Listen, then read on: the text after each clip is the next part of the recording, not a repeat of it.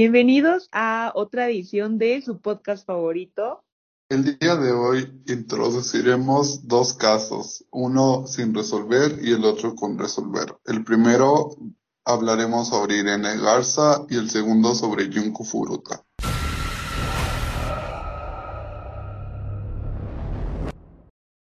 Empecemos con Irene Garza. ¿Quién fue Irene Garza? Irene Garza fue una señorita que era muy conocida por su belleza. Justamente era tan guapa que fue una reina de belleza muy conocida en su ciudad, McAllen, Texas.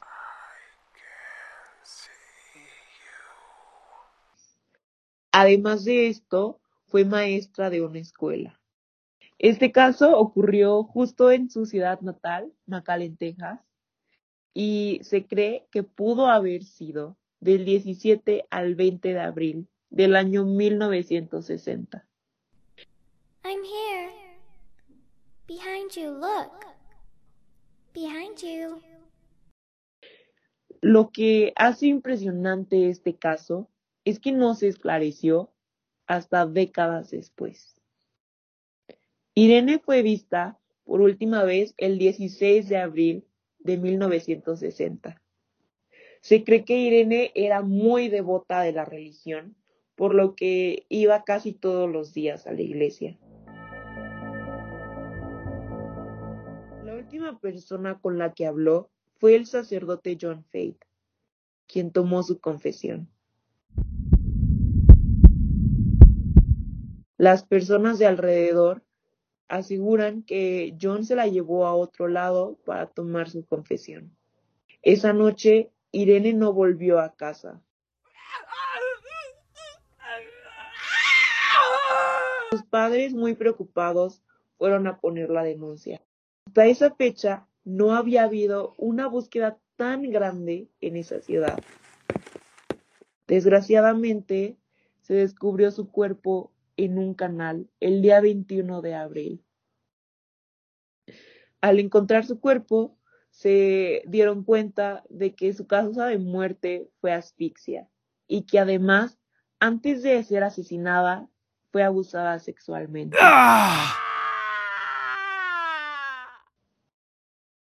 Dentro de los sospechosos solo se encontraba el padre.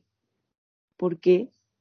Porque al momento de encontrar su cuerpo, cerca de ahí encontraron un escapulario que era de su pertenencia.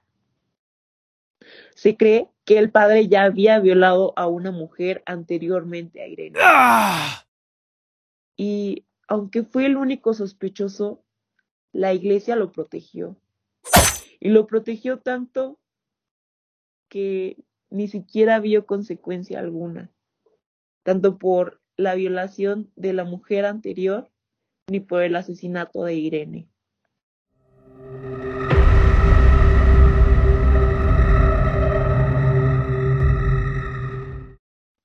Claramente, al gobierno no le convenía que se manchara el nombre de la iglesia. Estamos hablando de 1960. Gran parte del gobierno de McAllen era de la religión católica. Y justamente iba a entrar el presidente John F. Kennedy y él también era católico, por lo que no le convenía que se manchara el nombre de la iglesia y la religión.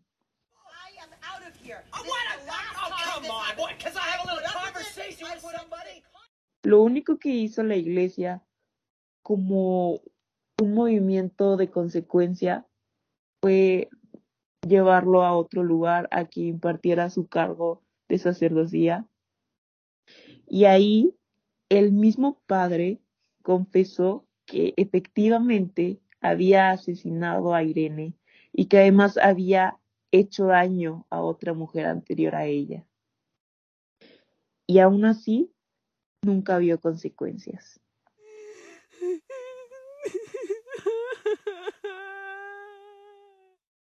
John siguió con su vida normal y dejó el sacerdocio en el año 1970, diez años después de que llegaron estas acusaciones a la luz.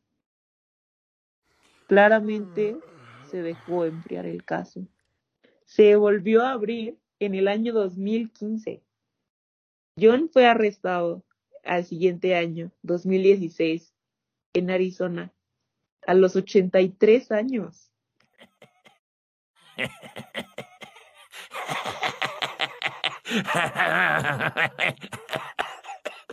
Su juicio comienza en el año de 2017. Podemos ver aquí que hay muchísima diferencia entre años. Es encontrado culpable y le dan cadena perpetua. Cabe destacar que él ya estaba enfermo y tenía cáncer en ese momento. Desgraciadamente, muere en 2020 y no pasó mucho tiempo en la cárcel.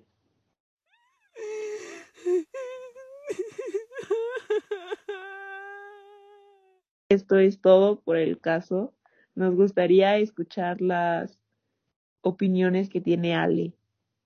Claramente podemos ver en este caso que es un caso bastante terrible. La verdad es que es impresionante la cantidad de tiempo que tuvo que pasar para que el cuerpo de Irene fuera encontrado. Y, tristemente ella, aún siendo una ciudadana normal, una maestra de escuela y también reina de belleza, es muy trágico que haya acabado terminado siendo violada y asfixiada y su cuerpo encontrado años después en la misma ciudad.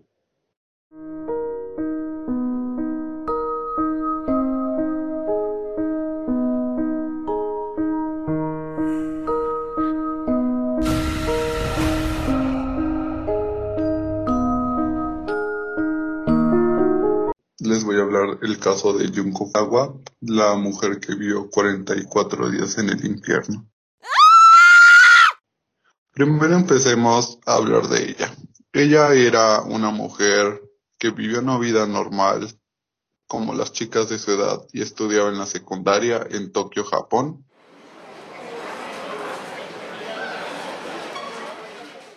Regresando a su casa el 25 de noviembre de 1988. Fue donde cuatro adolescentes entre 15 y 18 años le interceptaron. Así es como podemos conocer a Hiroshi Miyano, que era conocido por tener conexiones con la mafia yakuza y se acusaba él por ser el líder del grupo. Esa misma tarde, Junko fue llevada a una propiedad que le pertenecía a Shinji Minato, este el secuestrador secundario. Junko perteneció 44 días en secuestro bajo una extrema tortura física y psicológica.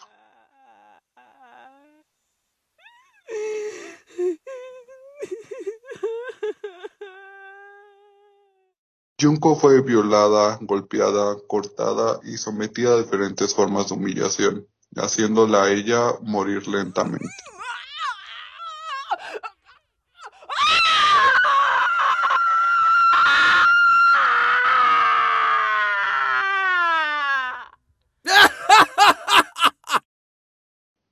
Ella ah, fue torturada siendo alimentada con insectos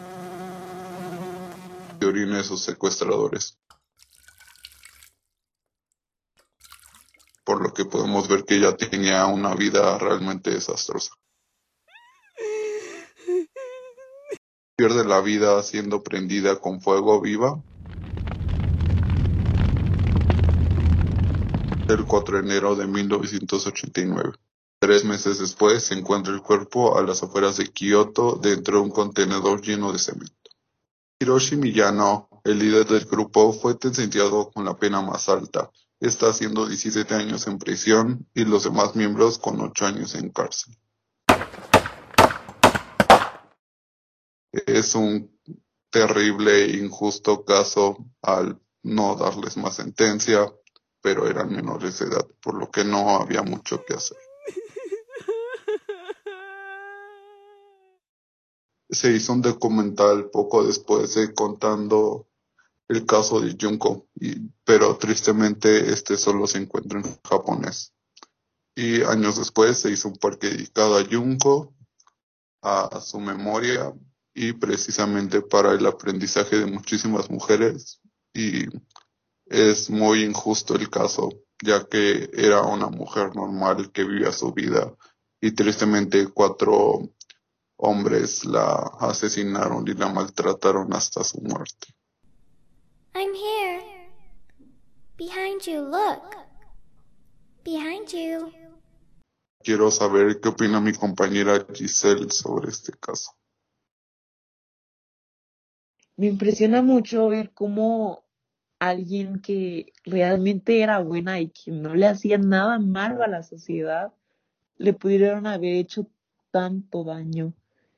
Y me impresiona también ver cómo la maldad humana puede llegar y escalar a tanto. Me parece una pena que no haya habido una sentencia mayor. La pobre chica vivió una tortura increíblemente dolorosa para que ellos hayan pasado tan poco tiempo en la cárcel.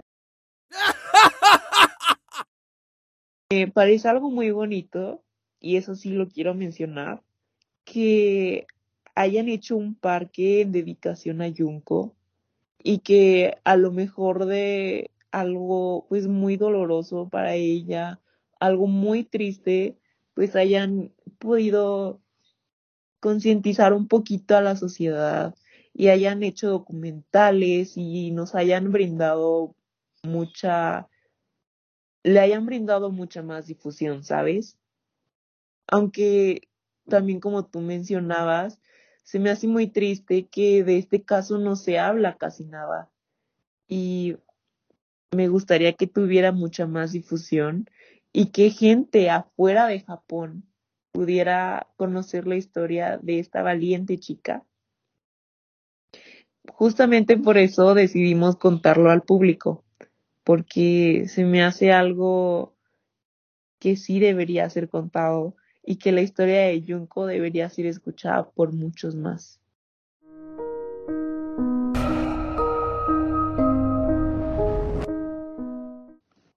Bueno, esto ha sido los dos casos del día de hoy. Queremos dar nuestras condolencias, mi compañera y yo, a Irene Garza y a Junko, a su familia de Junko. Sabemos que estos han sido casos que ya llevan con el tiempo, pero creemos que son muy impactantes y no mucha gente los conoce. Les agradecemos, como siempre, por sintonizar nuestro programa, por apoyarnos también. Y bueno, efectivamente, sabemos que estos son casos bastante tristes y también por eso queremos recordarles que lo tomemos con el respeto merecido. Nosotros lo contamos de veras que con todo el respeto del mundo hacia las chicas fallecidas y hacia sus familias. Y como dice Ale, queremos mandarle nuestras mayores condolencias a las personas involucradas, porque de veras que sí fueron cosas muy impresionantes y muy tristes. Queremos darle un aviso a todas las mujeres que nos sintonizan y nuestro aviso es que tengan muchísimo cuidado con lo que está pasando a sus alrededores, ya que la violencia ha aumentado muchísimo más en mujeres y también en hombres, pero creemos que es necesario que las mujeres informen sobre todo y eso, que estén atentas a cualquier cosa, porque no saben si pueden acabar como la vida de Irene o la vida de Junko. Una vez más, esto ha sido todo. Y gracias por sintonizar Oscuridad Pizarra. Un abrazo y los queremos.